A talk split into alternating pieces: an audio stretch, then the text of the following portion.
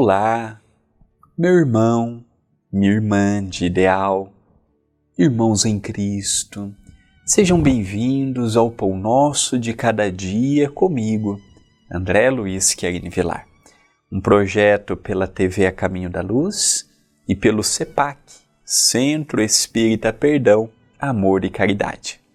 Que alegria ter a sua companhia e eu te peço uma ajuda habitual. Deixe o seu like, comente aqui no vídeo e principalmente compartilhe nas suas redes sociais, divulgue. Garanto que se está te ajudando, ajudará também a outras pessoas que necessitam de uma pequena reflexão diária. A frase está inserida em meu livro Passos de Luz, volume 1, cujo os direitos autorais pertencem e mantém o CEPAC, Centro Espírita Perdão, Amor e Caridade. Quem desejar o livro, aqui na descrição do vídeo nós temos o link, tanto do 1 quanto o volume 2, à sua disposição, uma forma que tem de cooperar com as atividades do centro. Capítulo 85 Recomendações de Jesus. Jesus deixou-nos os capítulos mais belos, espalhando a diplomacia, a concórdia, a tolerância e o diálogo. E ao mesmo tempo, deixou-nos recomendações que foram úteis no seu tempo, como são úteis atualmente. Esta frase, falar de Jesus para mim, é um motivo de grande alegria. Jesus é inspiração para todo espírita, para todo cristão.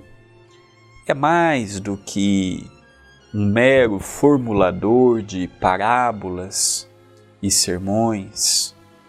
Jesus é também um arauto da paz, um médico das almas, uma luz para os oprimidos e tristes, uma esperança para os cansados e vencidos.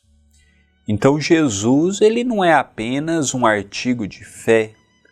Jesus é um lema, Jesus é uma bandeira, Jesus é um farol, como aqueles faróis que nós tínhamos antigamente para guiar os navios conforme chegavam num porto, conforme chegavam em determinada localidade, é a mesma coisa. Jesus é este farol. Só que cabe a nós também enxergá-lo e não esperar apenas que ele venha ao nosso encontro. Ele veio, ele fez a sua parte. Agora está em nossas mãos. Então aqui eu coloco que Jesus deixou sobre a terra os capítulos mais bonitos não há história e biografia mais bonita que a de Jesus, o nosso amigo inconfundível. Ele iniciou uma era de diplomacia. Quando nós lemos o Velho Testamento, quando nós vemos os antigos profetas, nós vemos que era uma época de truculência, uma época de muita maldade. E Jesus ele inaugurou esta época do diálogo, esta época da conversa. Ele iniciou a época da concórdia, da tolerância, do diálogo. Jesus ele não agia de violência. Jesus ele não blasfemava. Ele não ironizava aqueles que discordavam dele. Não. Jesus respeitava.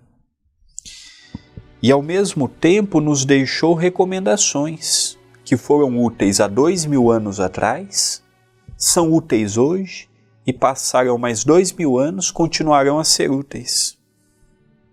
Que é a lei de amor, a lei de justiça, a lei de caridade, o termos fé, o confiarmos nos desígnios do Pai Celestial, o não desistirmos no primeiro problema que surja.